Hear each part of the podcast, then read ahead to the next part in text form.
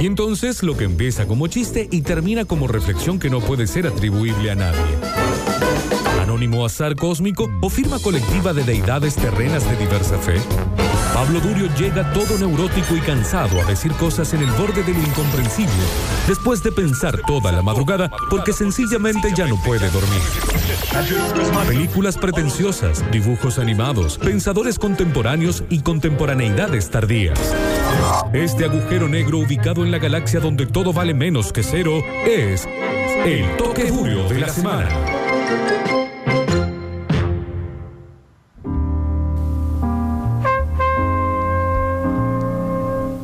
En realidad lo que yo quería contarles y de lo que yo vine a hablar en el toque duro del día de hoy es sobre una idea que hemos mantenido hasta esta parte de cómo funciona el trabajo o de qué significa el trabajo, el lugar común del trabajo, el trabajo como eh, identidad, el trabajo como aquello que se supone que somos, el trabajo como lugar dignificante.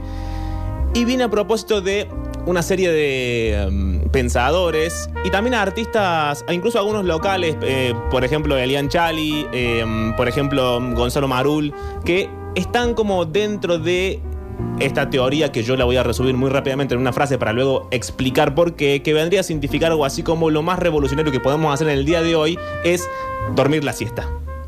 Es fracasar.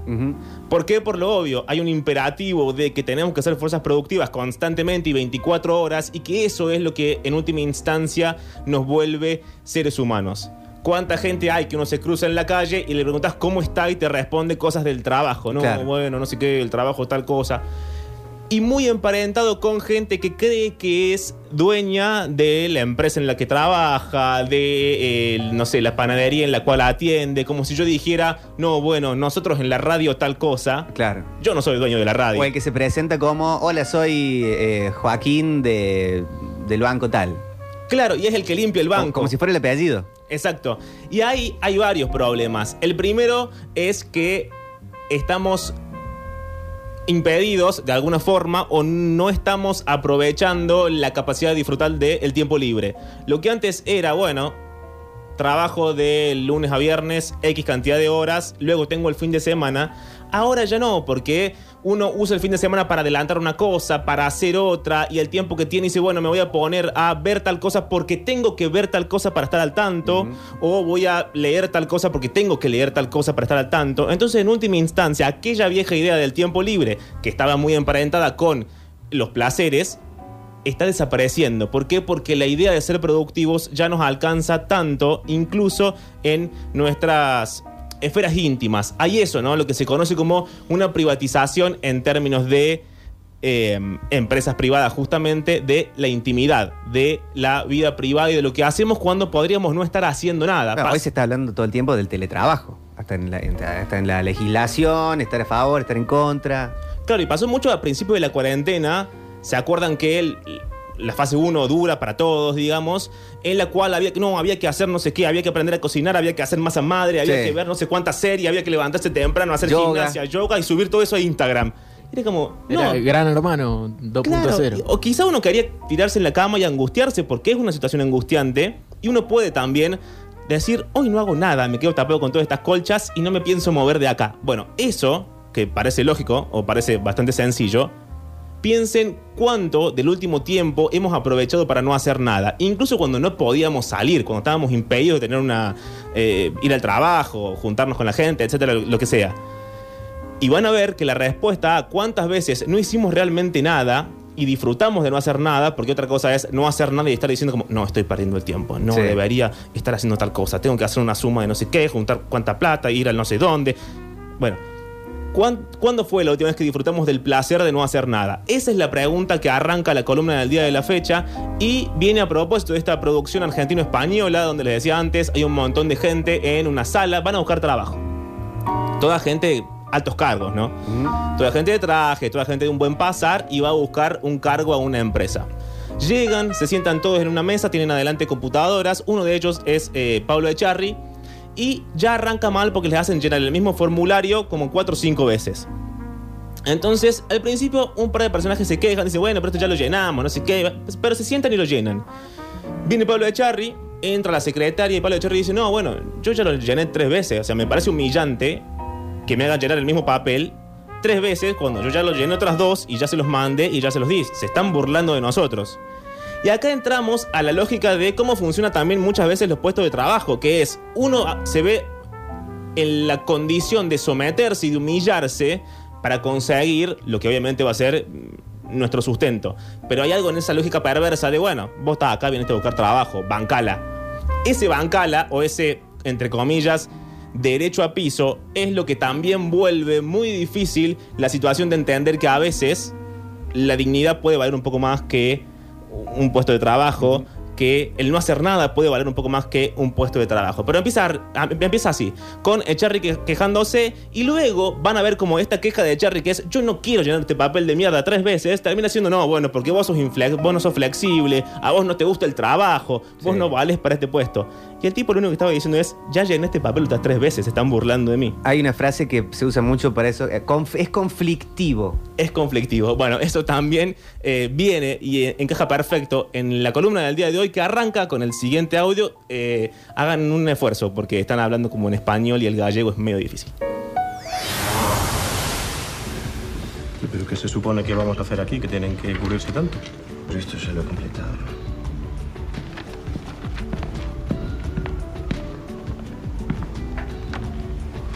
Perdona, eh, yo ya he completado un formulario igual que este. Es más, he completado dos, uno por cada entrevista que he tenido. Y además he entregado un currículum donde contaba prácticamente lo mismo. No sé por qué tengo que rellenarlo otra vez. Lo están haciendo todos. Sí, y ¿Y?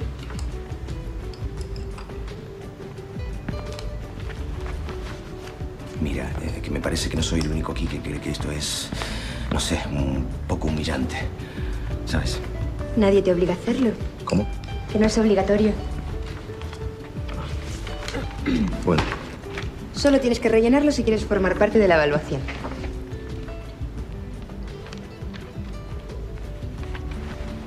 ¿Lo hacéis por algo en concreto? Eh, no sé, para probar nuestra paciencia, porque si es así, yo lo relleno por tercera vez y todo bien. Mira, no entiendo por qué te molesta tanto. No sé, me parece a mí que con una actitud tan poco flexible, pues... Lo digo por ti. No es mi problema. Es increíble. Tengo que rellenar un formulario ni sé cuántas veces y resulta que el inflexible... Ya está, Sí. compañero, ya está. Ya has dejado claro que tú no te rebajas. Deja que nos rebajemos el resto, si nos apetece. qué bronca encima. Y ahí sucede el- siguiente paso de esto, porque en principio el- el- la búsqueda de trabajo resulta humillante. Uno tiene que llenar el formulario tres veces, los dejan encerrados en esa pieza y no saben qué es lo que está pasando eh, durante mucho tiempo de la película.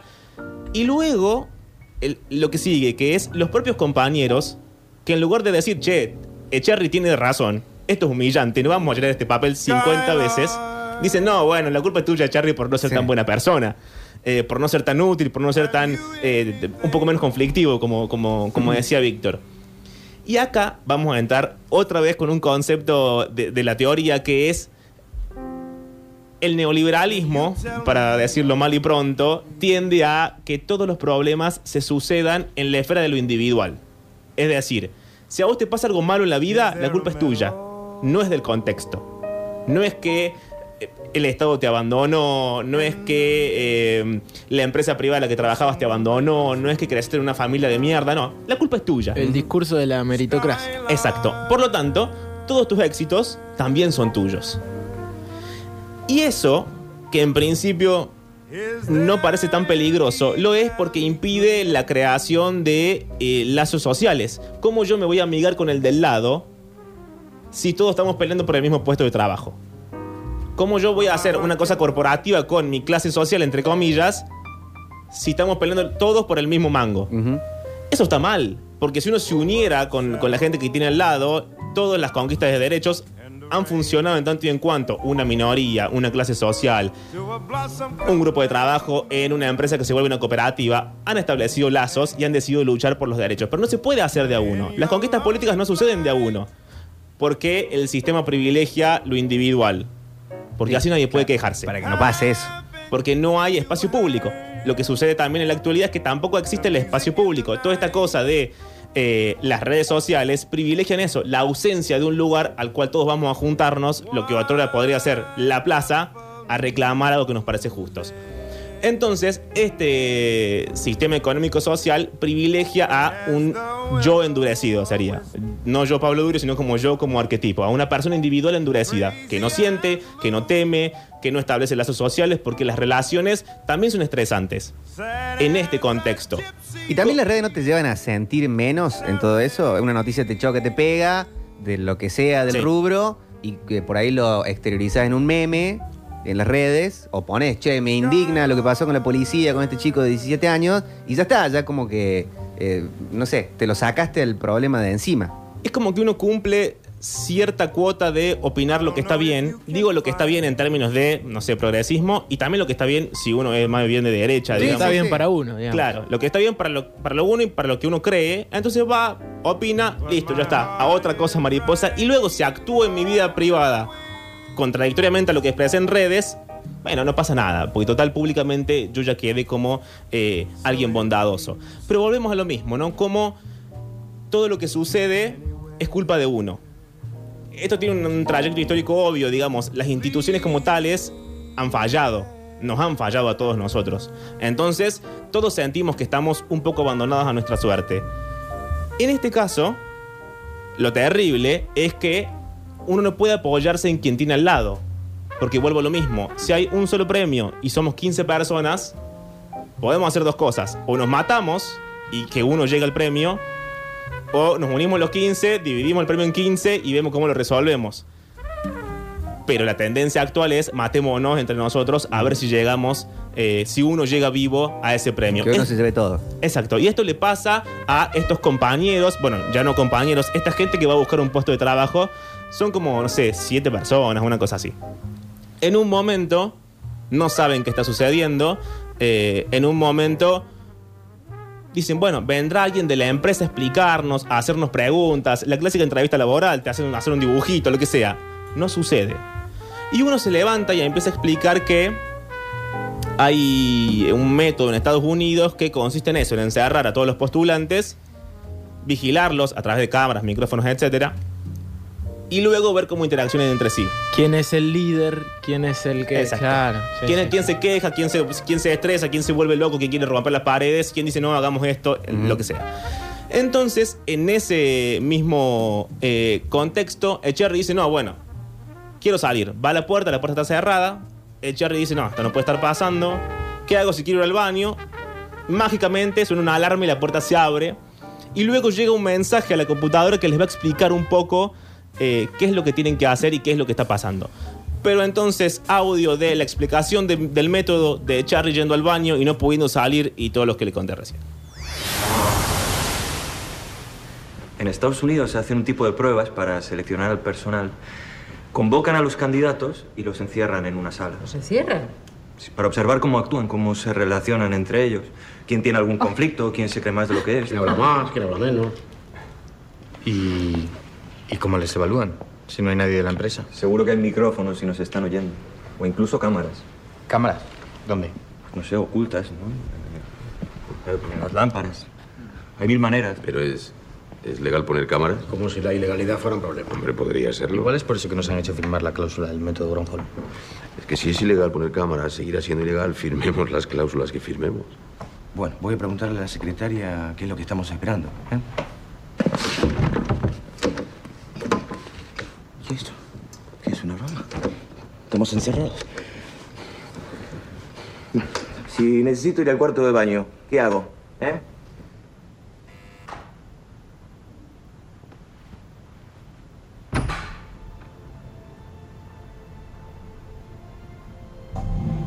¿Se están encendiendo? Sí. Eso parece. A ver qué nos cuentan las máquinas. Parece que no nos cuenta nada. Eso, hay que esperar. A mí me ha salido una nota. ¿Qué dice? ¿A vosotros no? ¿No? ¿Queréis que la lea? Buenos días a todos. Dekia quiere darles la enhorabuena por haber llegado hasta aquí. Ustedes son los finalistas de las entrevistas y pruebas anteriores, por lo que han demostrado sobradamente su capacidad y experiencia para ocupar el cargo. No obstante, hoy se decidirá quién es el más apto. Si en algún momento consideran que alguna de las pruebas que les haremos no es aceptable para ustedes, pueden abandonar el proceso. Nadie está obligado a hacer nada que no quiera, pero mientras permanezcan en la sala deberán aceptar las condiciones descritas en el método Gronholm. Este es el supuesto método que, está, que le está aplicando la empresa. Son audios de los primeros media hora de la película para no spoilearles demasiado eh, lo que sucede, porque además en la mitad me aburrí y me fui a hacer otra cosa. No, ca- no cambia el ritmo se ve después. No, es así sostenido. Se va como poniendo más dramático por momentos, pero esto es como en ese tono raro que Pablo de Cherry haciendo de gallego es medio raro Sí, también. sí, pero bueno. Argentino que cambia un par de palabras. Sí, dice aquí en lugar de allá y a veces te dice un joder. Cuarto de baño. Claro. Pero bueno, si, si- si superan todo eso, pueden seguir avanzando en la peli, si no, quédense con lo que les estoy haciendo escuchar acá. Pero veníamos contando este proceso, ¿no? Primero, la. ¿Cómo diríamos? La, la- la privatización de la intimidad. Todo lo que sucede es culpa tuya, tanto lo bueno como lo malo. No hay un contexto. No hay una sociedad, no hay unos compañeros de trabajo, no hay una familia, no hay un Estado, no hay nada. Es todo culpa tuya. Cada uno está como abandonado a su suerte, solito mi alma. Cuando en realidad no es así. Uno nace en una clase social determinada, con un presupuesto determinado, con un acceso a las tecnologías determinado, con una serie de amistades eh, determinadas y me atrevería a decir con una vida a futuro, cuanto más, cuanto menos, determinada por ese mismo contexto. Son muy pocos los casos que con lo que la vida les dio pueden hacer una cosa como súper fabulosa. Total. Entonces, tenemos eso, ¿no? La pérdida del contexto. Luego, el siguiente paso, que sería también la pérdida de los lazos sociales. Por lo mismo que explicábamos recién. ¿Cómo yo voy a ser mi amigo, no sé, de mis compañeros de trabajo si hay una sola silla para sentarse? Las opciones de antes. O dividimos, o se sienta cada uno un ratito, o nos peleamos por eh, ese puesto. Entonces, ausente eh, los lazos común, ausente el marco de contención, ausentes las cosas que nos permiten una identificación, esto es volvernos un cuerpo social, volvernos una cooperativa, volvernos una minoría que pelea por sus derechos, lleva el siguiente paso que es muy actual, que son todos estos discursos terapéuticos de la autosuperación, la, el autoayuda, eh, todo lo que son la, la- la mala literatura del yo, que es no, bueno, vos medita en tu casa y el dinero llegará a tu alma si respiras tres veces. Todo el mercado del coaching, que es una gansada grande como una casa. El sé tu propio jefe. Sé tu propio jefe, todos esos discursos que en realidad terminan siendo precarización, distintas versiones de un trabajo absolutamente precario. Y acá entra también la eh, paranoia. Porque claro, si yo no puedo llevarme bien con nadie, si todos estamos siendo constantemente amenazados por el otro porque también quiere lo mismo que nosotros, lo más fácil es pelearnos. Lo más fácil es estar todo el día enojados y agarrarnos a las piñas con cualquier persona que se nos cruce. la, la metáfora política más obvia es cuánto de las peleas actuales termina siendo grupos de riesgo eh, yendo a eh, algunas manifestaciones por la plata que no es de ellos, por empresas que no son de ellos, pobres peleándose con pobres. Bueno, esto viene de toda esta larga explicación que estoy haciendo. Como si fuera poco, la película es muy explícita en lo que yo estoy explicando. En un momento les aparece otro mensaje en la computadora y tienen que averiguar por qué esta gente que estaba sentada, supuestamente eh, gente que quería este puesto de trabajo, no son todos aspirantes. Hay uno que es de la empresa. Pero la empresa no les dice, es Pepito. Un infiltrado. Un infiltrado. Entonces, es la metáfora más obvia de la, la paranoia, porque ahora se empiezan a pelear entre Y, ellos. sabe- y ellos saben que hay uno que es el infiltrado. Claro, Ah, saben porque que hay no uno, saben pero no saben cuál es. Claro, les aparece un Ah. mensaje en la computadora y les dice, ah, miren que entre ustedes hay uno de nosotros. y se pudre se todo. empiezan a mirar todos ahí, ¿no? Porque sucede lo mismo que antes. En lugar de unirse todos como echarle al principio y decir, no, no queremos firmar los papeles, empiezan a especular como si ellos fuesen parte de la empresa. Claro. Que es algo que sucede mucho en la vida cotidiana. ¿Cuántos empleados hay que te hablan en nombre de, de la compañía para la que trabajan como si fuesen el dueño mismo? Sí. Audio entonces, tercero y último de la columna de hoy, donde la cosa se pudre y se ponen a pelear entre ellos para, ver, para averiguar eh, en gallego quién es el topo. La verdad es que. Joder, si vamos a estar metidos todo el día aquí dentro, lo mínimo es que alguien dé la cara, ¿no? Aquí hay otra nota. La primera, primera prueba. prueba- No, no, no, por favor. La primera prueba es la siguiente. Les hemos dicho que son los últimos aspirantes, pero no son los últimos siete aspirantes. Entre ustedes hay un miembro de nuestro departamento de selección de personal. vuestra primera tarea es averiguar quién de ustedes no es un auténtico candidato.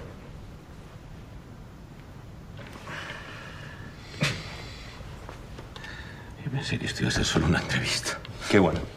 Bueno, bueno, ¿por qué? Bueno, la prueba, la prueba es buenísima. Porque claro, cuando hemos entrado todos pensábamos que éramos iguales, que éramos candidatos. Y ahora resulta que no. Yo he leído algo de esto. Se hacen pasar por candidatos y así nos pueden observar de cerca, pueden, pueden escuchar lo que decimos. Bueno, vamos a hacerlo. A ver quién es el topo. Yo creo que si aquí hay un topo, ese eres tú. Perdona, eh. Carlos. Carlos. Yo soy Ana. ¿Y por qué piensas que puedo ser yo, Ana? Hombre, pues porque, no sé, se te ve muy entusiasmado tratando de orientar la prueba desde el principio. No está mal. Pues yo pienso que mm, puedes ser tú. ¿Ah, sí? ¿Y por qué? Pues porque acusando a la primera desvías la atención sobre ti misma, por ejemplo. Tampoco está mal. Bueno, pues yo pienso que podría ser cualquiera de los dos. A ver, propongo, propongo como método que cada uno se presente y que diga dónde trabaja actualmente. ¿Qué os parece? Hombre, si hay un topo no va a decirnos la verdad, digo yo. Claro. Ahí está la gracia, ¿no? Bueno, ¿qué os parece entonces? ¿Empiezo yo mismo?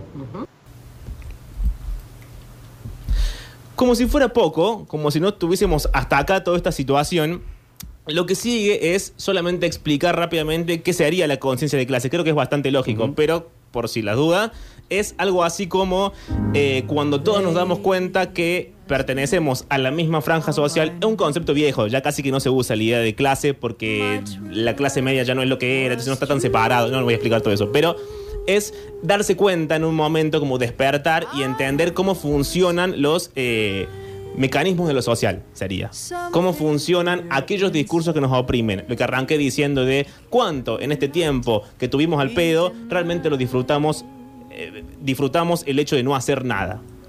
¿Por qué no lo disfrutamos? ¿Porque somos malas personas? ¿Porque no nos dimos cuenta? ¿Porque es culpa nuestra? No. Porque hay un discurso constante que nos obliga a ser productivos 24 horas. Productivos en cosas como ir al trabajo y ganarse la plata para vivir o como hacer la masa madre y ponerla en Instagram, Claro. digamos. Es el, el- el mismo, Sí, sí, sí. el mismo rango discursivo.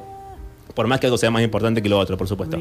Y entonces, este mismo discurso te obliga y te enseña que para salir de, tu situación actual tenés que tener más cosas.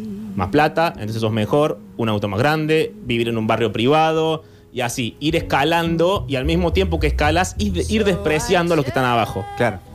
La lógica consiste siempre en despreciar al que es ni siquiera más pobre que uno. Con que, con que vivamos en el mismo barrio y tu fachada esté un poquito más despintada que la mía, vos ya sos un pobre miserable que no mereces ser invitado a mi asado del fin de semana. Cuando en realidad vivimos en el mismo barrio, tenemos la misma casa. Te estás apropiando de un discurso que puede llegar a tener una persona que nada que ver a vos. Sí, que lo tenga Rockefeller es entendible porque es Rockefeller. Que lo tenga yo y me peleé con vos. Aparte, si idea de escalar no tiene fin. No porque no llegas nunca. No llegas nunca. Y también se transforma en esa búsqueda de la gente que por derecho o por izquierda de pronto tiene un buen pasar y se transforma en lo que conocemos como un nuevo rico. Alguien que tiene mucho dinero, pero en última instancia tampoco tiene esa cosa aristocrática, porque la cosa aristocrática te la dan también un conjunto de placeres y de entendimientos culturales que el dinero no te da. Entonces nunca llegas a donde querés pertenecer porque es un discurso que no tiene un- una zanahoria al final, no hay una luz al final del túnel, diría eh, Michetti. Pero para terminar, la eh, conciencia de clase no es nunca una mera cuestión de identificar un estado de las cosas existentes. El hecho de volver visibles las estructuras que producen esta subordinación inmediata a la que estamos acostumbrados desnaturaliza esas estructuras y cambia los modos en que experimentamos la vida cotidiana. Una vez rechazada entonces esta sensación de inferioridad que todos aprendimos, que a todos nos enseñaron a sentirnos menos que el resto. La pregunta final y la pregunta que cierra la columna del día de hoy es, insisto, una vez rechazada esta idea de que somos inferiores, que aprendimos todos, ¿quién sabe lo que puede ocurrir después?